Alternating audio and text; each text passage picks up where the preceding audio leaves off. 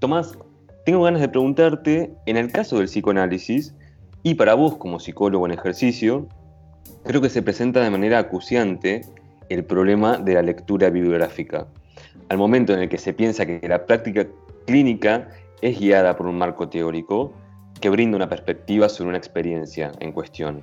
Mi pregunta es si los psicólogos intervienen en nombre de sus hipótesis, guiados por sus lecturas, la forma en la que se, en que se lee es fundamental. Y en ese sentido, quiero preguntarte a vos, si pensás, existe en el campo de prácticas de salud que vos puedas llegar a conocer la práctica de una lectura que podemos llamar crítica, como histórica, lógica, situada, eh, que tenga que ver con retornos a autores y autoras fundantes. ¿Pensás que se da algo de esto en la comunidad de prácticas de salud mental? Em, el problema de la bibliografía eh, en psicoanálisis es un problema que tiene un montón de, un montón de vectores. En primer lugar, con respecto al psicoanálisis en general, mi posición, que es una posición compartida con mucha gente eh, con la que trabajo y con la que estudio, em, es que la posición, digamos, hay que abandonar los retornos en psicoanálisis, indudablemente. El, problema del retorno está siempre de la mano de otro problema que es quizás más, menos visible, que es el problema del desvío, justamente. O sea, hay una relación muy estrecha entre el retorno y el desvío. Es, es el mito que se ha creado, o la operación de retorno efectuada por Lacan, en relación a retornar a Freud, pero que se ha sostenido de cierta idea de desvío cometido por los psicoanalistas tras la muerte, el fallecimiento de Sigmund Freud. Nadie se desvió de ninguna teoría, es, francamente ridículo sostener la idea de desvío, que es en última instancia, es el fantasma del desvío el que en última instancia sostiene ¿sí? Como resorte la idea, la operación de continuar retornando cada vez, ¿no? Volver a Freud, volver a los, textos de Freud, ¿no? E, e, ese problema es, es central, es central. Es un, problema propio del psicoanálisis, no me consta que exista en ninguna otra disciplina, eh, ni en ninguna otra orientación o psicoterapia en donde con tanta fuerza eh, el grupo de eh, la masa crítica de participantes al interior de una teoría desee volver cada vez, generación tras generación, a las fuentes primarias o las, las fuentes eh, primeras, el fundador de una, de una, disciplina, que si bien es, por supuesto, Freud es el fundador del psicoanálisis o el creador del psicoanálisis, también es el, última, en, última, en última instancia el, el, fundador de la psicoterapia en un sentido más amplio. ¿no? Y eso es algo que, que que se olvida.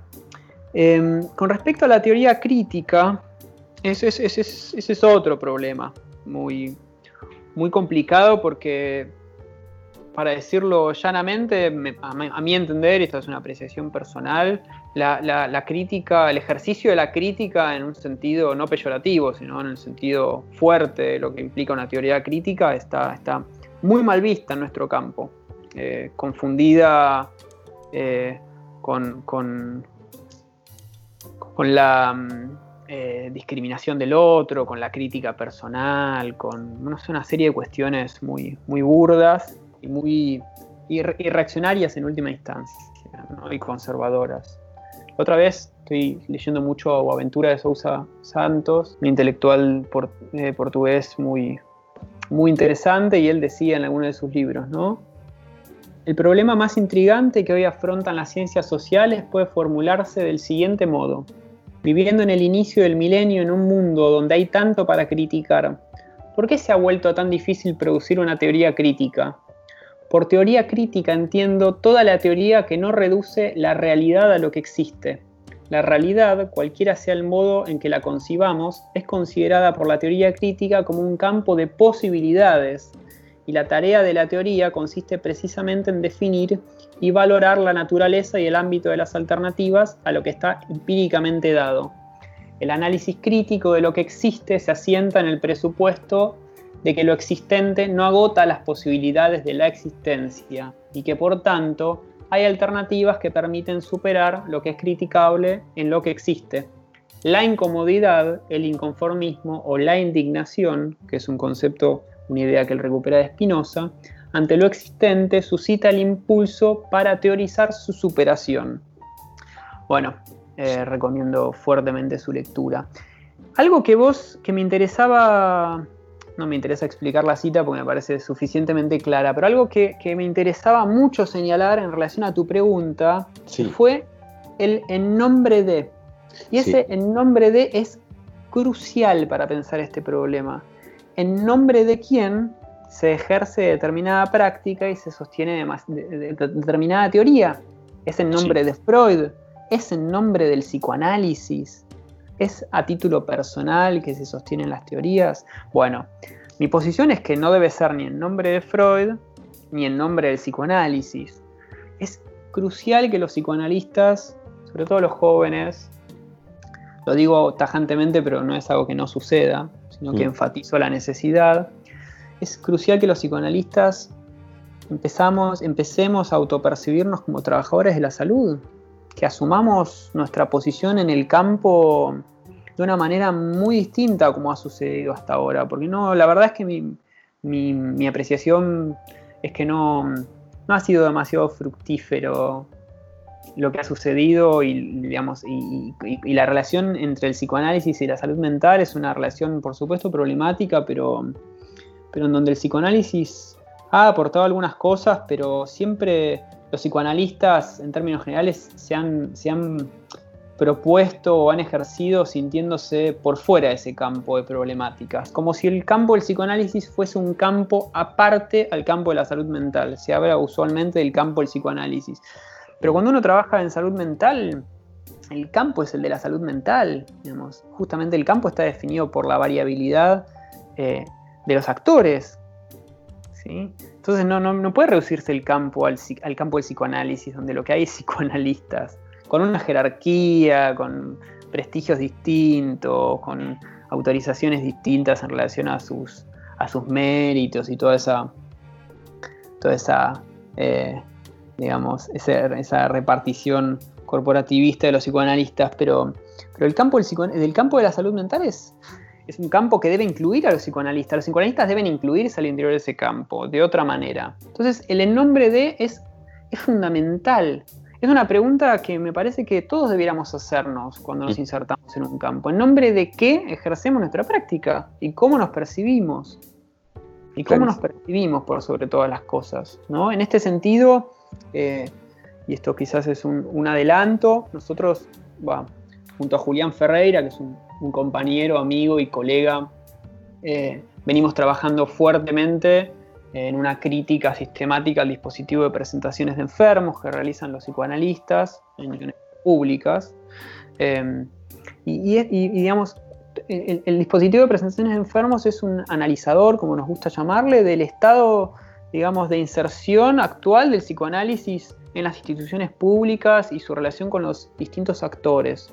Eh, la verdad es que estamos embarcados en la escritura de, un libro que esperamos tener listo, todo sale medianamente bien para el verano, eh, en relación al dispositivo. Es una, un abordaje fuertemente crítico sobre el uso del dispositivo en relación no solamente a, eh, a la cuestión, digamos, a la dimensión terapéutica o clínica, sino en el sentido también de la formación, como dispositivo de formación, que es hartamente problemático, pero es un, es, un dispositivo interesante para pensar justamente en nombre de quién. O sea, en nombre de quién sostenemos determinadas prácticas, determinados modelos, determinados textos. ¿A qué intereses responde? Me parece fundamental, ¿no? Fundamental. Y en ese sentido, me parece que en psicoanálisis en general, sobre todo no tanto entre los jóvenes, eh, digamos, hay, un, hay instalado lo que podríamos llamar, tomando, parafraseando a Aventura también, un, clasicismo celebratorio, ¿no? En última instancia un poco cínico también, quizás no solo un poco, ¿no? En el sentido de, eh, de lo empíricamente dado justamente que tomábamos de la cita, ¿no? Porque respecto a lo que vos planteabas en relación a, bueno, qué teorías, cuáles son las consecuencias de aplicar determinada teoría, ahí la relación entre teoría y práctica, bueno, es, algo que siempre hay que volver a pensar, pero en general, en general, hay excepciones. Los psicoanalistas tienden a pensar que su campo de problemáticas, el campo de, su experiencia, es un campo em, eh, que tiene una existencia autónoma, más allá de la posición de quien se inserta en ese campo. Independiente. Independiente. Una existencia independiente. Son fuertemente empiristas, en el mal sentido de la palabra. En el mal sentido de la palabra, ¿no? Eh, prima un empirismo ingenuo, hiperrealista, que tiene consecuencias nefastas. Nefastas para pensar las posibilidades de transformación de nuestras prácticas, en el sentido de que, de que justamente de salirse un poco del problema de la validez y empezar a, pensar el problema del valor en el sentido de, qué futuro queremos construir para la salud, para el campo de la salud mental en nuestro país. El otro problema con respecto a eso es que el conocimiento que se genera o el saber que se importa está altamente descontextualizado y deslocalizado de las prácticas concretas que se ejercen en nuestro territorio. En ese sentido, el dispositivo de presentación de enfermos, avanzando con este, con este asunto, es un gran ejemplo de la importación acrítica a un dispositivo ejercido, llevado, apropiado, digamos, por Lacan con respecto a la psiquiatría hace 70 años en un manicomio, en una clínica manicomial de París. ¿Qué relación hay entre eso y hacia donde nosotros debemos avanzar como profesionales, como trabajadores de la salud?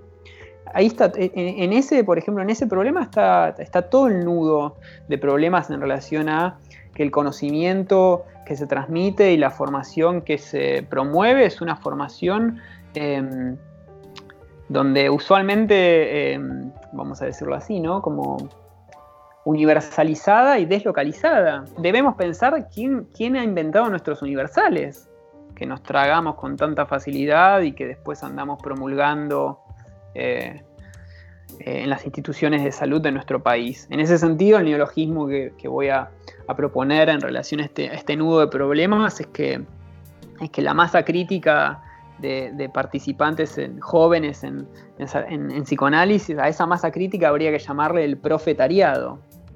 Eh, tenemos que avanzar en la vía también para, reírnos un poco de, de esa bipartición norte-sur hacia un psicoanálisis del sur-desarrollo.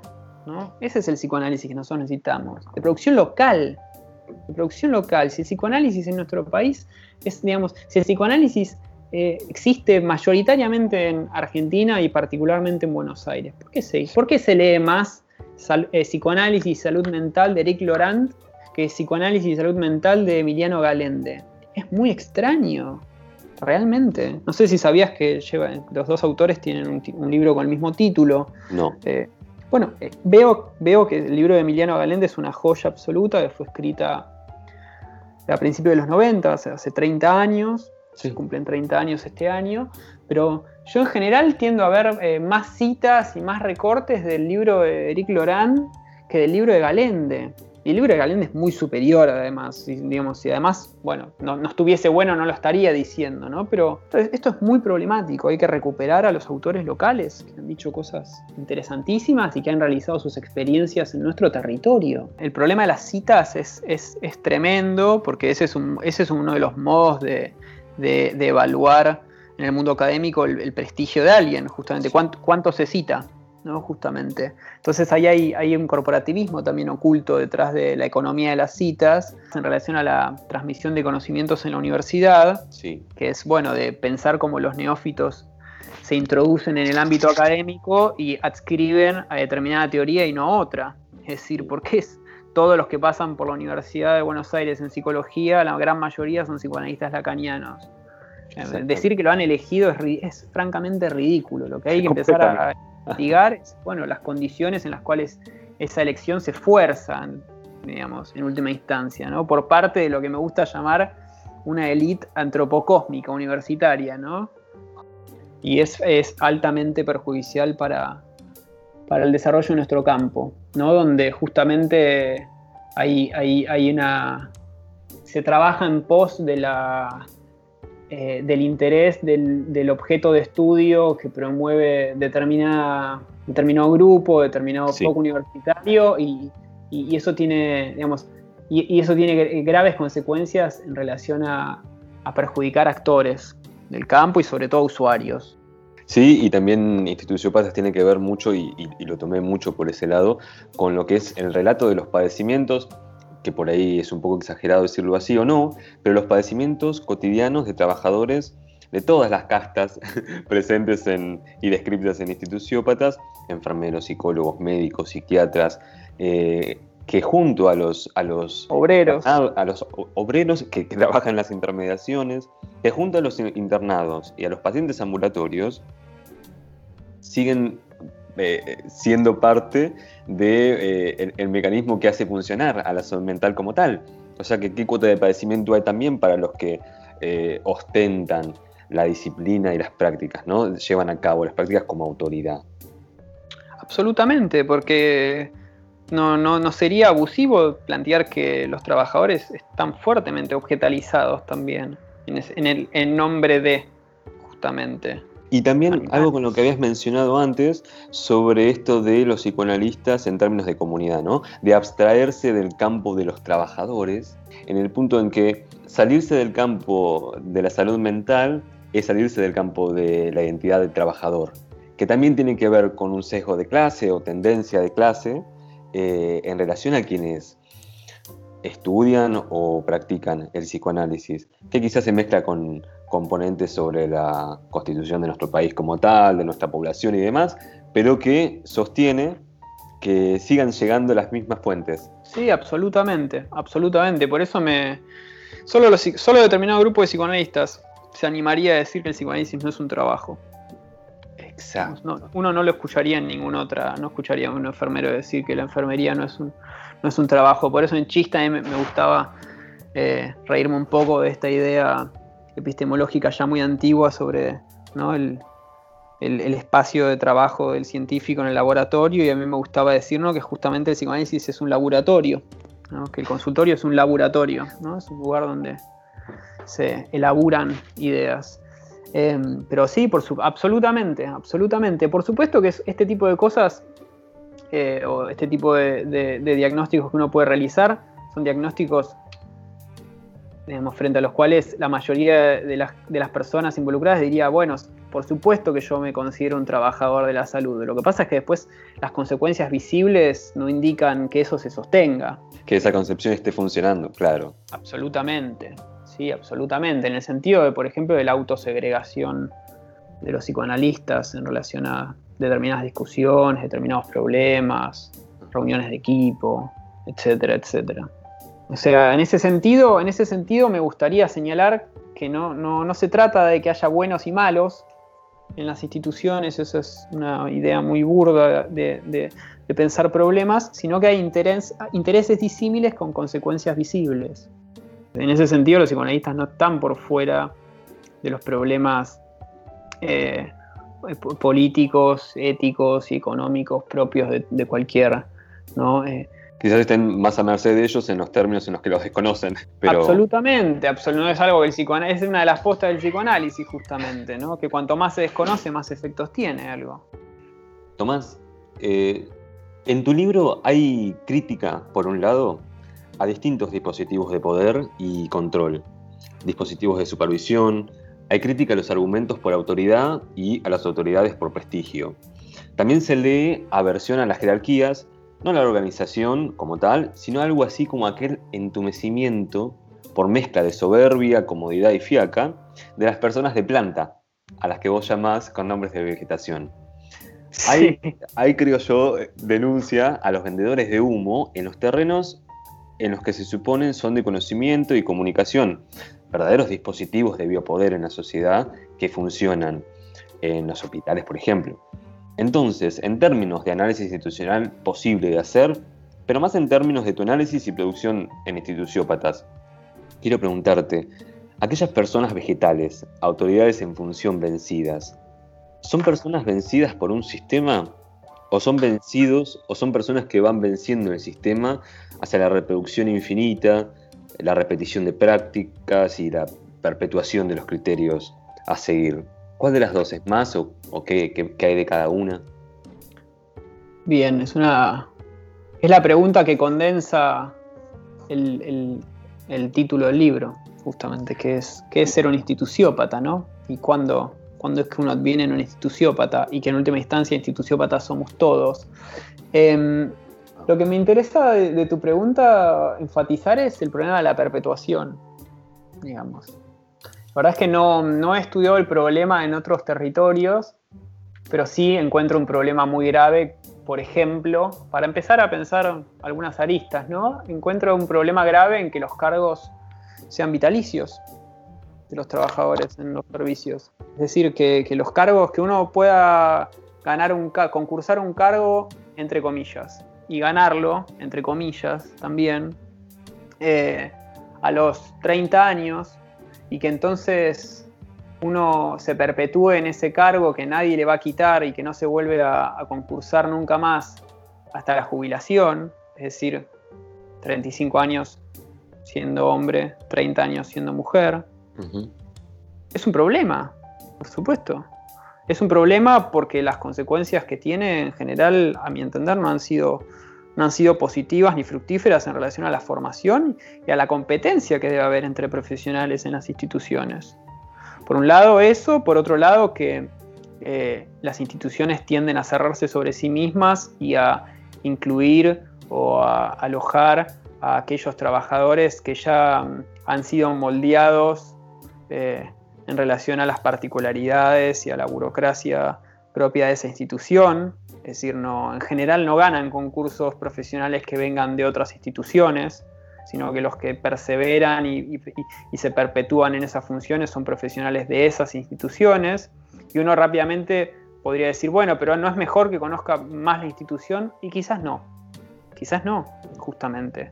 Quizás lo que se necesita es algo así como un marciano yendo a trabajar en esa institución porque el proceso de desnaturalización eh, debe efectuarse por alguna vía para que las instituciones cambien y, perpetuando la, reproducción continua, e indefinida de profesionales que se han formado en el mismo lugar, eh, por un lado deriva generalmente en prácticas tecnocráticas y, por otro lado eh, que las prácticas son cronificantes también, ¿no?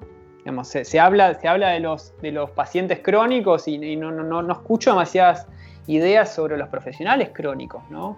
Por eso me, da siempre mucha gracia cuando algún profesional de 27 años en el servicio, con el guardapolvo ya todo con ictericia, como me gustaba decir, ¿no? Como amarillo y gastado, lleno de caspa, decía, no, este es un paciente crónico. Y usted, hombre, no se ha podido ir de aquí todavía. Es un problema, es un problema, la verdad. Después, por supuesto, está el problema de las condiciones materiales cuánto cobran los profesionales, si cobran mucho, si cobran poco, las condiciones edilicias en las cuales desenvuelven su práctica, todo eso afecta el funcionamiento, a la dignidad de las personas, a su inserción en su trabajo, todo eso debe ser revisado, pero bueno, no es, no es, la dimensión que le corresponda eh, analizar en el sentido de, de, transformarlo a alguien que está en el trabajo asistencial, eso tiene que ver con la planificación y la gestión, que es otro nivel en el que se llevan adelante las disputas. Pero volviendo a la pregunta, a mí lo que me interesaba pensar es que uno es un instituciópata cuando se descuenta de los problemas. Es decir, cuando, cuando no, cuando, cuando digamos, uno es, uno es un instituciópata cuando transforma la institución en la cual uno participa en una abstracción, en un objeto ideal. Las instituciones no son objetos ideales, son, son abstracciones que nos permiten pensar problemas en determinadas dimensiones, pero no en otras.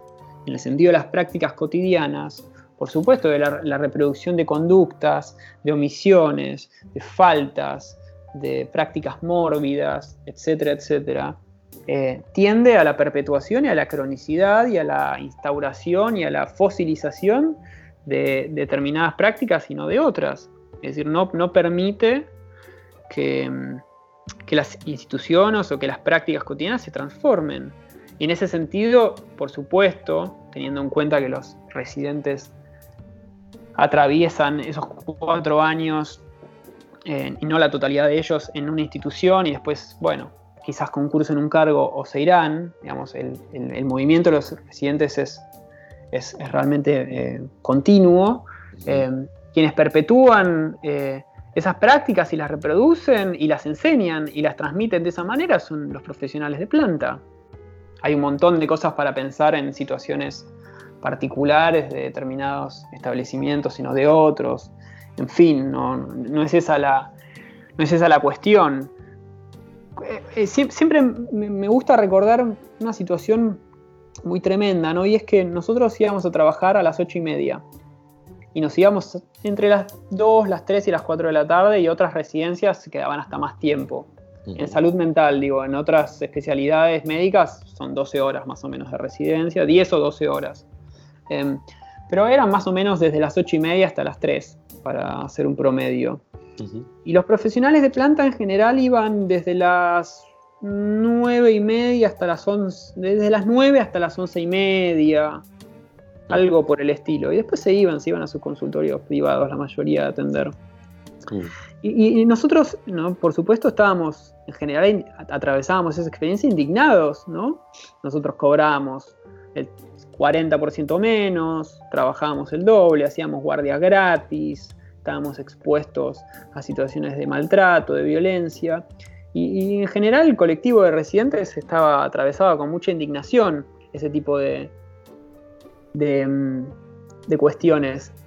Y lo, que me parecía interesante es que en general los que habían sido elegidos jefes de residentes luego concursaban un cargo y quedaban. ¿Por qué? Bueno, porque funcionaba así, no importa. Mm. Pero tras terminar su jefatura, muchos eh, empalmaban el inicio de su trabajo como profesionales de planta, digamos. O sea, terminaban el último día de mayo su jefatura y en junio empezaban a trabajar como profesionales ya del staff permanente. Y era interesante ver, de verdad, ver el funcionamiento de esas personas el 31 de mayo y compararlas con el 1 de junio. De verdad, como sistemáticamente año tras año. Entonces uno veía que el 31 de mayo, en calidad de jefes de residentes, esas personas se habían quedado hasta las 3 de la tarde, el 1 de junio se iban a las 11. Era realmente notable.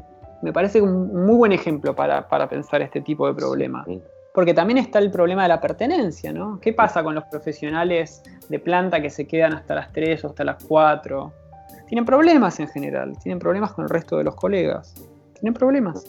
Porque visibilizan una serie de faltas cometidas por el resto de los profesionales que, bueno, que pero tiene, efectos segregativos evidentes, lo, lo, he visto, tengo compañeros trabajando en un montón de hospitales y centros de salud, y eso tiene consecuencias.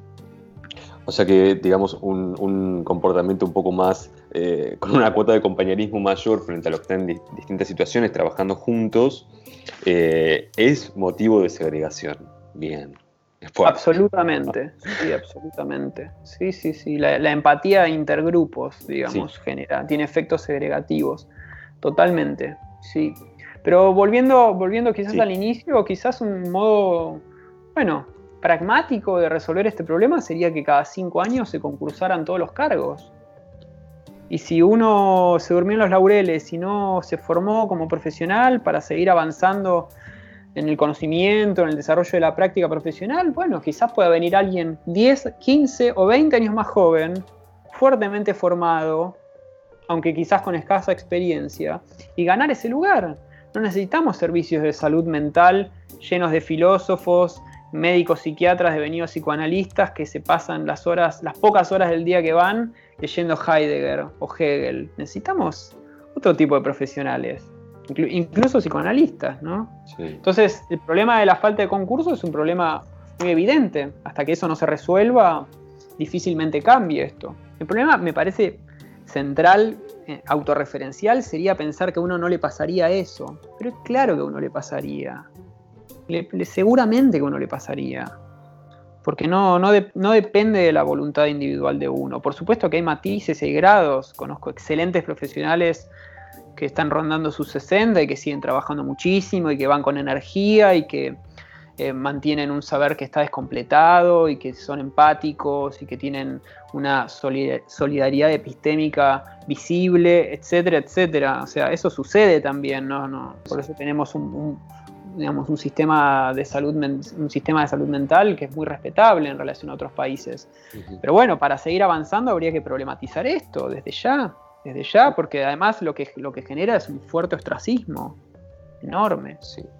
enorme, sumado al corporativismo que hay fuerte entre la universidad, las escuelas de psicoanálisis y, los, eh, y las instituciones del subsector público, digamos, los hospitales, para, para decirlo rápidamente. Eso también es un problema muy grande. La articulación que hay entre la universidad y, los hospitales es, a mi entender, un problema, no, una virtud. Al menos como está planteada. Pero bueno, eso genera, genera mucho fastidio plantear este tipo de cosas. pero parecen más bien urgentes porque no solamente tiene que ver con la eficiencia de los servicios, sino también la calidad de las poblaciones cómo se organizan y se cuida a una población, sea la que sea, ¿no? Porque cuando hablamos de cuidados en salud no tiene mucha, mucho sentido decir mental o, de otro tipo, sino más bien en cómo se prepara eh, desde el Estado a personas que cuiden de otras. Claro, bueno, es, complicado hacer este tipo de críticas viniendo desde adentro, porque el psicoanálisis tiene, tiene dos fantasmas muy grandes. El goce femenino el, goce, el, goce, de las mujeres es un fantasma de los psicoanalistas y las neurociencias es el otro fantasma, ¿no? la amenaza de los, neurocientíficos. Entonces, rápidamente, cuando uno elabora una crítica de este tipo, fundamentada, discutible, pero fundamentada, en relación a algunas cuestiones de la, inserción y el funcionamiento de psicoanálisis en las instituciones, rápidamente esto es, es, cuestionado y uno es cuestionado porque, bueno, se genera este fantasma de que si ¿no? Si, si, si, nos doblamos en este sentido, ¿no? se va a llenar de biologicistas el hospital, se va a llenar de neurocientíficos, se va, a avanzar la terapia cognitivo-conductual, como si eso fuese un problema además. ¿no? Es, esa amenaza siempre en el horizonte imaginada, que tiene algo de real, por supuesto, por supuesto, siempre es lo que en última instancia produce, produce el vértigo suficiente para que los jóvenes no nos bueno, ya no soy tan joven, se pueda, se puede, interrogar este tipo de cuestiones para ver, bueno, hacia dónde quiere ir. Porque en última instancia los servicios estarán eh, en algún momento habitados por gente más joven, digamos, eso va cambiando.